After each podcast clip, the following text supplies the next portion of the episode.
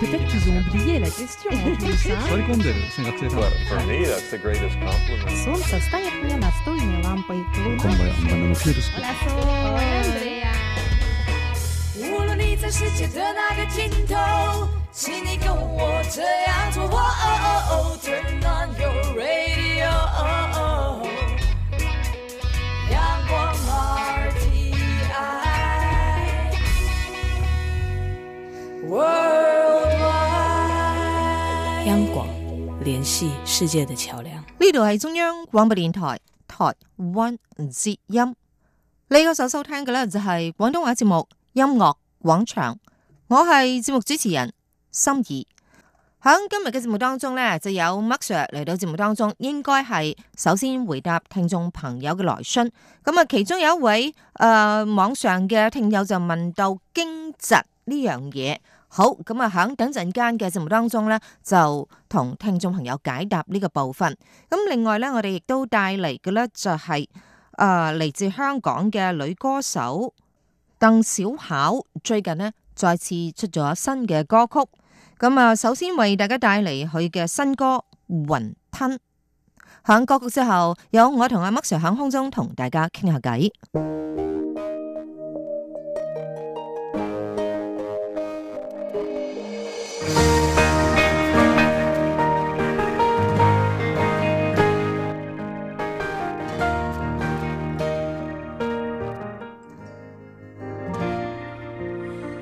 年歲夠大了，先發現有最真相。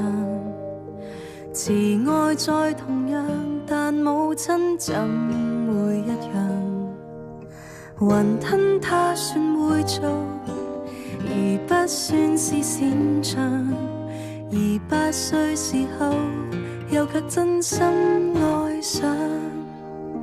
嘗遍各地好菜。名貴氣味色相，難在我媽媽的一鍋醋菜之上。難與美食比較，但有一種溫馨無雙。最初戀之情，能平復不好心情醞釀，陪我笑着過未夠美好的人生。還有這賣相未夠美好的雲吞，生活處處有點破，但在母親的路頭受訓，用各種溫情補不幸，是最簡單法印。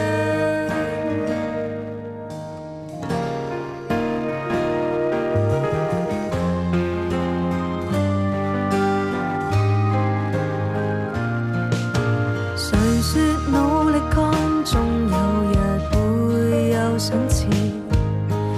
能勉強留下未降班都已不易。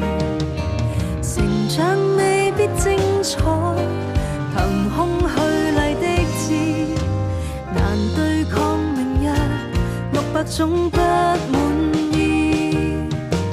而我已洞悉了。憑我母親機智，同志已開始交給我大人謎語。如世界並不美，用那種心態自處。不美，蛋糕得美，難壓抑總可包容至此。陪我笑着過。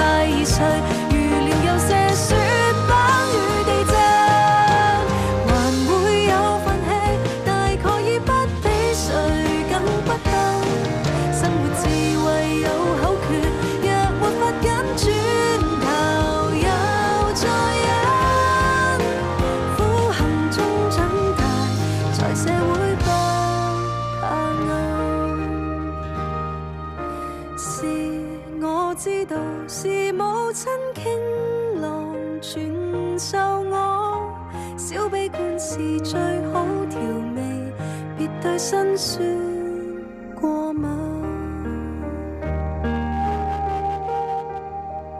麥 Sir 你好，嘿，心怡你好，各位聽眾朋友大家好大。家好，嗱，我記得咧就係、呃曾經同大家講過啦，嗬，嗯嗯，就誒、呃打小人呢樣嘢咧，哦，打誒、小都人，幾好玩啊，嗬。係咁，啊，你提過，即係提過下。係咁但係咧早前咧就有個新聞係咁樣喎，嗬。嗯哼，咁就喺香港有個地方咧，就專打小人，喺邊度啊？哦，喺呢個橋底啊嘛，你咪講過，係係就係喺鵝頸橋嗰度。係啦，前嗰幾日啊，嗬，係呢個時間啊，大概就係、誒、西歷三月五號。係咁啊，呢、一個良辰吉日啊，哦即係打小人都有吉日唔哦吉日嘅咩？佢佢要選嘅，係佢要要話俾你聽。嗯，嗯嗯，嗱，呢一個響鵝頸橋咧，做咗成八年專業打小人嘅呢一個嗬嗯師奶，有師奶五十幾歲噶啦，哼，係，突然間咧火爆，哦嗯同幾個阿姐咧鬧起交上嚟，哦，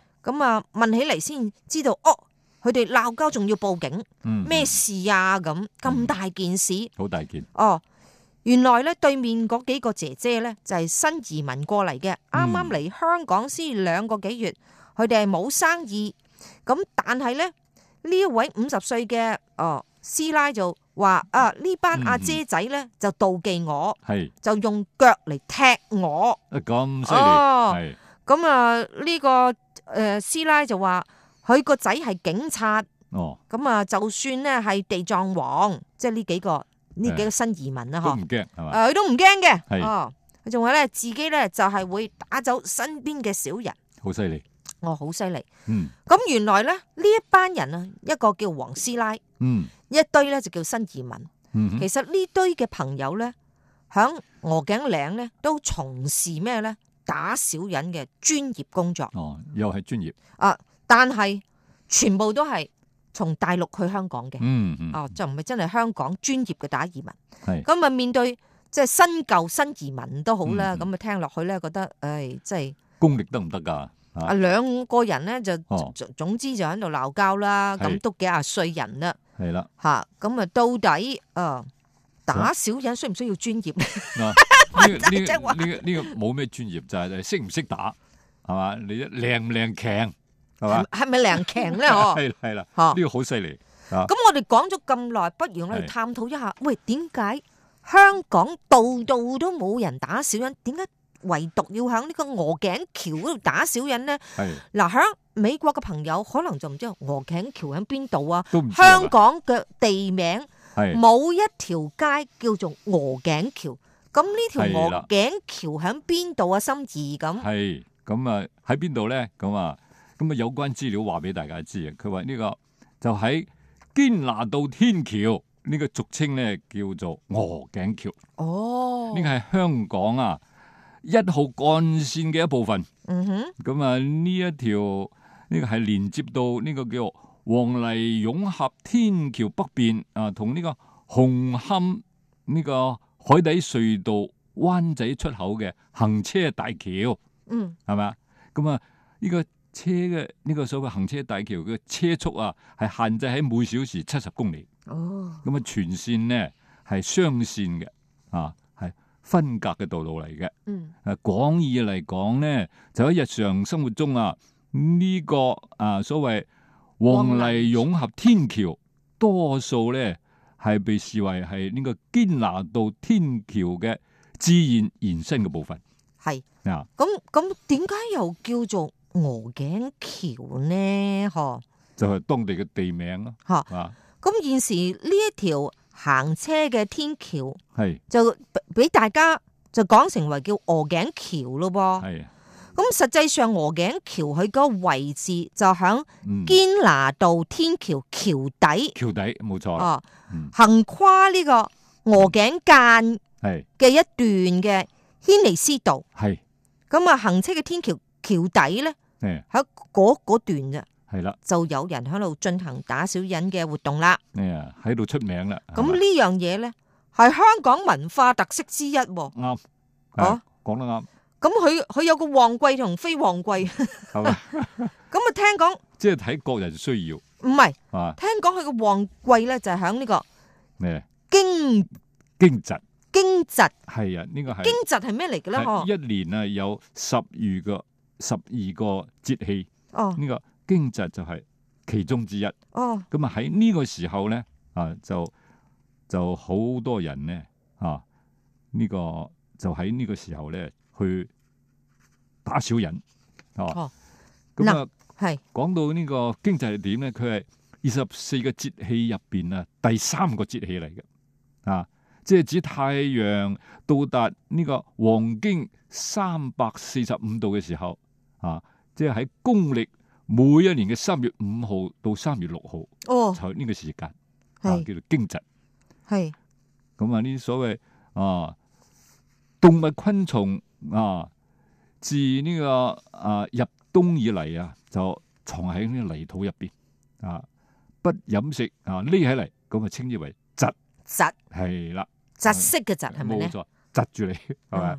咁啊，到咗呢個時候咧，天氣慢慢轉暖，大地開始有春雷，咁啊呢個經濟咧啊。就係就係上天以打雷嘅方式嚟驚醒窒居動物嘅冬眠，哦，就係咁簡單。咁同打小人就好似係啦感覺上冇咩關係噶喎。嗯嗱，其實係大有關係。係嗱，以往咧你，假如係農業社會咁啦，係流傳響經濟呢一日咧係係祭白虎係啦係啦，係啊。經濟呢一日嘅時間咧，誒、嗯，呃通常係響係公歷每年嘅三月五號係到六號或者係三月六號之間。係啦，咁就係呢個驚蛰咧，就係上天打雷叫醒冬眠嘅動物。係係咁同時喺習俗咧，就係流傳呢個驚蛰當日咧要祭白虎嘅風俗。係啦。係啦咁啊，祈求咧借住白虎嘅雄威嚟鎮壓呢個蛇蟲鼠蟻，冇因為錯，驚雷會叫醒啲蛇蟲鼠蟻。啱咁同時咧，你亦要用白虎咧嚟鎮壓住呢啲蛇蟲鼠蟻啦，以避免呢害蟲為患。係啦，咁呢個同小人啊無關嘅喎、即係佢即係喺隨住咧誒呢個社會嘅轉型，祭白虎嘅目的咧就係、透過白虎嚟鎮壓小人冇錯啦，講得啱，啊，希望為自己帶嚟好運。嗯啊，哼，後面嗰個要講埋係啦，講埋鎮壓小人，仲要帶嚟好運，好運，所以打小人呢，就係、其實佢嘅目的可以話分為事前預防嘅係消極性嘅巫術。嗯啱，係一種巫術嚟嘅，同嗯針對特定人士嘅積極性嘅巫術嗯有個目標啊，係嘛有個目標係就係佢嘅儀式咧，就係模擬呢個巫術係同接觸呢個巫術混埋一齊。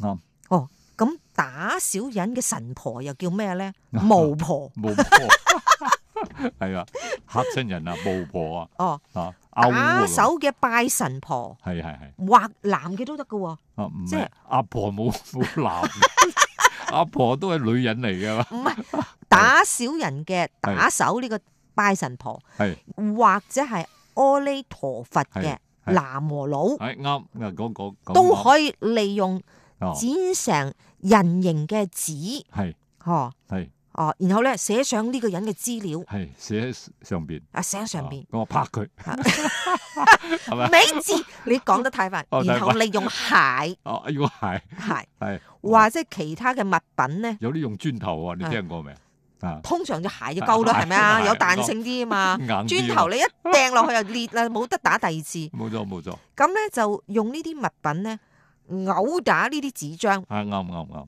嚟達到委託者嘅目的。係咁呢個拜神婆咧，啊，除咗係主持儀式之外咧，嗯，哦仲有咩責任啊？就仲要親自落場打啦，係啦，係冇即係錯冇錯， 係嘛？係即係有啲人淨係主持拎拎拎拎咁係啊咁咁噶嘛，冇型嘅係嘛冇型嘅。係啦咁，但係佢仲需要咧落場打，落場要打得痛快啲誒添，哎就攞咗爛鞋係咪？以平衡心理嘅作係啦用。係啦，所以咧呢件新聞啊，嗬係，之所以有兩堆人係係響呢個鵝頸嶺早前呢，係三月五號咧啊就嘈起上嚟啦。係啦，六十五歲嘅黃師奶係同埋誒呢啲紅姑啊，啊紅嗬，菇一一堆啊嘛，一堆人係就為咗打小人呢個爭生意，啊，喂，好旺啊爭生意，搶飯食係咪？睇下因為邊個嗰先嗯日咧就係咩咧？就係驚蟄嘅大日子，係你啦即係係最適合打小人嘅日子，啱啱啱係嗬。咁所以大家要搞掂佢啦。係啦，嗱，講咗咁耐啦，有一啲重點咧，係大家都要知道。好似麥 Sir 就話要誒、啊有一啲八個部儀式分係咪嚇八個部分。係咁啊但係其實我講嚟講去咧，嗯可能大家都聽唔清楚。係呢個鵝頸嶺實際佢嘅名係堅拿地道，係誒嗰條橋橋口。係點解會成為打小人嘅一個地點咧？嗯嗱，而家話俾大家知，係嗱打小人咧進行嘅地方啊，嗬。嗯哼，必須要係陰暗嘅地方，冇錯冇錯，好似咩橋底。橋底係所以我哋而家所講過鵝頸橋底就係啊堅拿道天橋底嗰個地方，係啦，係嘛，喺香港就係銅鑼灣同灣仔之間嘅嗯哼鵝頸橋橋底，橋底就成為咗呢個打小人嘅熱門勝地。因係為啦係橋底係陰暗嘅地方，啦啱咁每逢呢個驚蟄啊，係啦就會好多人喺嗰度咧進行啊呢一個所謂打小人嘅地方。啱咁打小人呢個儀式咧，一般必須要咧嗯陰暗嘅地方之外，仲仲有就係三叉路口。哦三叉路都都得你即係唔係話隨便一個橋底可以打，嗯即係橋底又係三叉路口，又響路邊或者係山邊係進行起嚟先至得，哦，因為先至類似咁嘅地方咧，嗯先至能夠發生效力嘅。啊啱三叉路口咧殺氣好大。嗯哼吓、即係係啦三叉路口啊，可以克制小人、嗯叉傷小人，啱所以用鞋底打就 夠，哇犀利啊哇，即係咁啊打落啪啪聲啊哈哈哈。啊所以喺香港咧，即係呢個堅拿道啊，仲有就係灣仔嘅洪聖廟，仲有一個地方嗯就係油麻地嘅榕樹頭，哦咁嘅而家有冇就唔知。嗯哼上環有個廣福義寺半山區嘅司徒拔道。嗯咁啊，越講越多啊！係好多地方都適合嚇係嘛澳門嘅新橋大興街嘅石錦當哦。都適合都打適小。合。 哎呀，呢個係香港文化一種特色嚟嘅。其實呢一種文化咧，就係實際上係誒誒廣州珠三角傳落嚟嘅。哦，咁嘅，但係我追查資料嘅部分咧，暫時係就冇追查到，係即係即係喺廣州珠海上面點樣傳落嚟，即係冇追查到呢樣嘢啦嗯嗯，嗯就係追查到呢一度啫。係啦，呢、個變咗係一種流行文化，係咪？聽講呢個小人呢，係春秋時期統治階級稱之為君子，被統治嘅人呢，叫咩呢？啊，叫叫咩做小人，唔係叫人民。 哦哦咁嘅，即係即係你冇咩官做，一般老百姓係叫小人，係哦嘛，如果你做官就係啦大人係就大人啊，啊禀告大人咁啊，係係啦，冇錯啦。嘛係嘛？嗱，佢嘅名係咁樣嚟嘅，小人係點嚟呢？係啊小人其實係講人民，係係即係原始啊。啱喺《易經》裏頭咧就有講：小人不齒不仁，不係畏不義，不見利，不勸，不威，不情哎。呀，犀利，小情而大戒，此小人之福也。啊讀得唔錯啩，好順識唔啊，識聽？順晒， 順晒順晒， 咁啊，呢一個咧，嗯誒，後嚟點樣從即係一個民間嘅君子、大人、小人啊，演變到後嚟變打小人。係咁啊，實在係我後面有機會咧，我再揾其他資料係啊，揾到啦，我咧再啊同阿麥基一齊分享俾大家知道一。齊講俾大家知。啊好，咁啊，多謝晒啦噃，係多謝大家，拜拜。拜拜。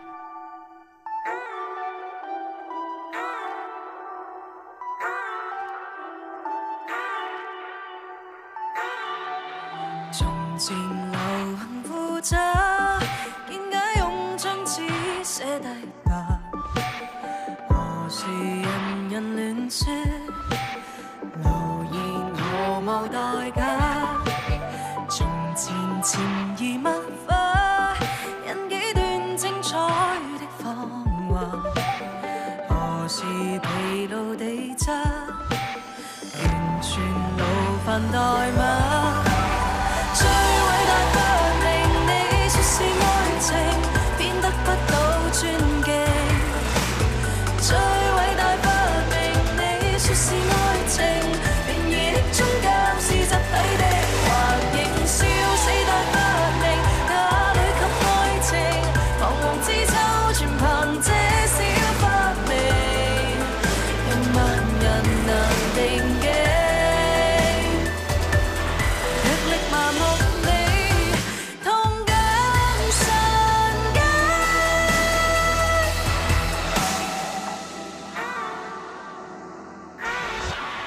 文明如何進化，有火藥不必點吧，毫無頹垣敗瓦，全城秩序變了才害怕。孩童牙牙學語，已規定應走方位吧。何路陳年滿意，只精聽。最偉大發明，你說是愛情，變得不到尊敬。最偉大發明，你說是愛情，然而終究是集體的，還仍笑死大發明，哪裏及愛情？彷徨之秋，全憑這小發明，讓萬人能定境。藥力麻木你，痛感瞬間。前人來來回回煩住你我，落根都不清靜，才完全忘掉世界，狂搖不定。亂唱下又愛戀的心念問你，無聲和無聲，抽身在搞笑外看醒。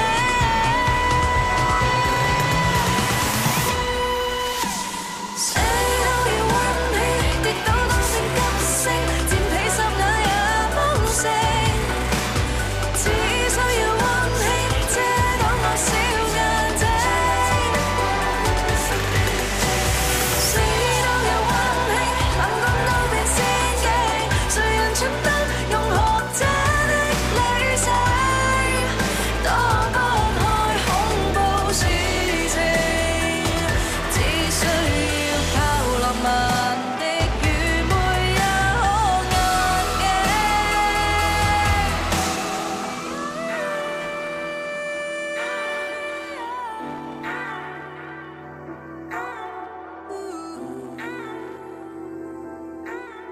啱啱為大家播出嘅呢，就係鄧小巧最新嘅呢一 E 個 E.P. 裏頭嘅歌曲叫做《四大發明》。嗱，最近呢，鄧小巧呢就係出咗最新嘅 E E.P. 裏頭呢就有五首嘅歌曲，包括咗之前介紹過嘅《巴洛》。咁啊，新嘅歌曲呢，有三首《四大發明》、《重陽》同埋《雲吞》。咁啊，基本上《雲吞》呢係講誒，即係同媽咪嘅一個感情啦，嗬。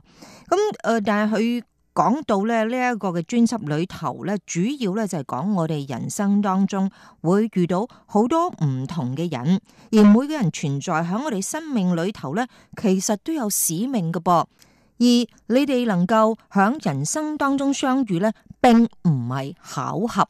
咁所以佢嘅 E.P. 叫做 No Coincidence，並唔係巧合嘅。咁成張專輯嘅主軸咧，就係、講感情或者係愛情嘅一個交錯。咁誒、呃，當然啊，誒、呃，無論係受過傷害或者係曾經相愛、失去或者係得到過，都要好好承受人與人之間響生命中相遇嘅呢一段時間。嗱，呢一張專輯咧就係、圍繞住咁樣樣嘅一個內容嚟帶俾大家嘅。嗱，頭先嘅四大發明嘅歌曲咧，就並唔係講我哋認識嘅火藥啊呢啲嘅四大發明，而係講響感情嘅世界裏頭有四大發明。咁啊，到底響感情嘅世界裏頭有邊四大發明咧？大家要仔細聽聽呢首歌曲。咁啊，整張嘅 E.P. 得五首歌曲，咁啊，其中有兩首咧就係上次誒、呃大碟巴洛嘅歌曲，一首咧就係、誒、呃原創，另外一首咧就係、混合式嘅。喺節目最後咧，我哋帶嚟咧呢一張 E.P. 嘅，即係再次為大家帶嚟嘅巴洛呢首歌曲。咁啊，喺唔同嘅演奏當中，我哋聽得出鄧小巧佢嘅音樂咧係有相當大嘅進步嘅。好啦，咁喺播出巴洛嘅歌曲嘅同時，我哋提早同大家講聲拜拜，下個禮拜同樣時間再見。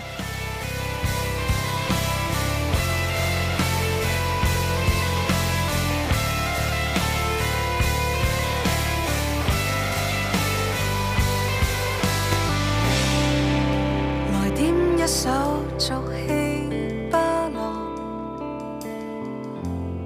誰敢笑我俗氣也有他自豪，排毒要利落，何用優雅將手試做，無需高級伴奏音樂。文青會說學插花能淡化受傷的感覺，洪水必須宣泄出情感的交割，直接的切割，我拒絕留下些樸素。不要笑，我今晚只要大灑九圈。做作地方帶我悲切，拼命唱，痛快至虛脱。睇淡也眼淚會淤塞，來年日月，用最淺的對白完成換圈，毒素去清，遺憾無缺。極苦的事，過幾天笑着說。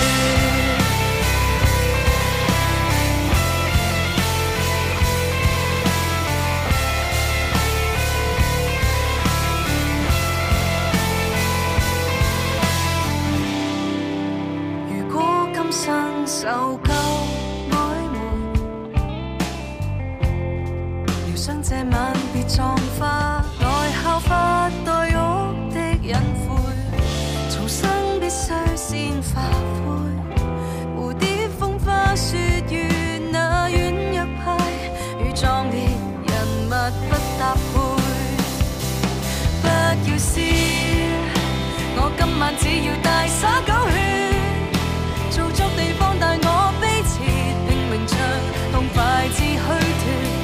太淡雅，眼淚會淤塞，來年日月，用最淺的對白完成幻圈，毒素去清，遺憾無缺。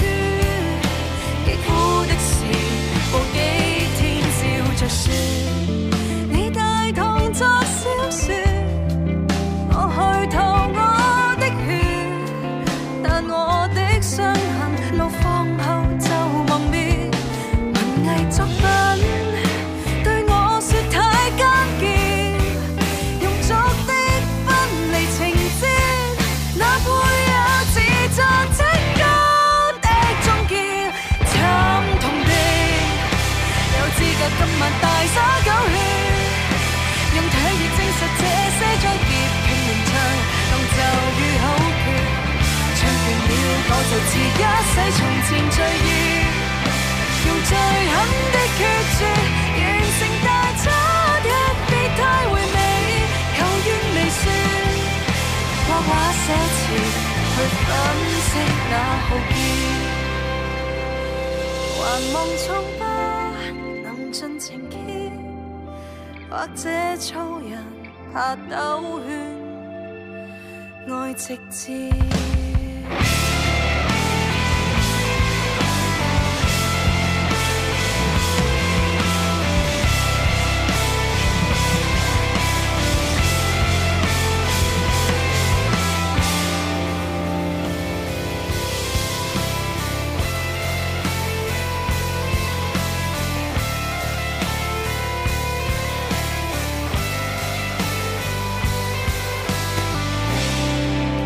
來點一首俗氣巴郎，誰敢笑我俗氣也有他自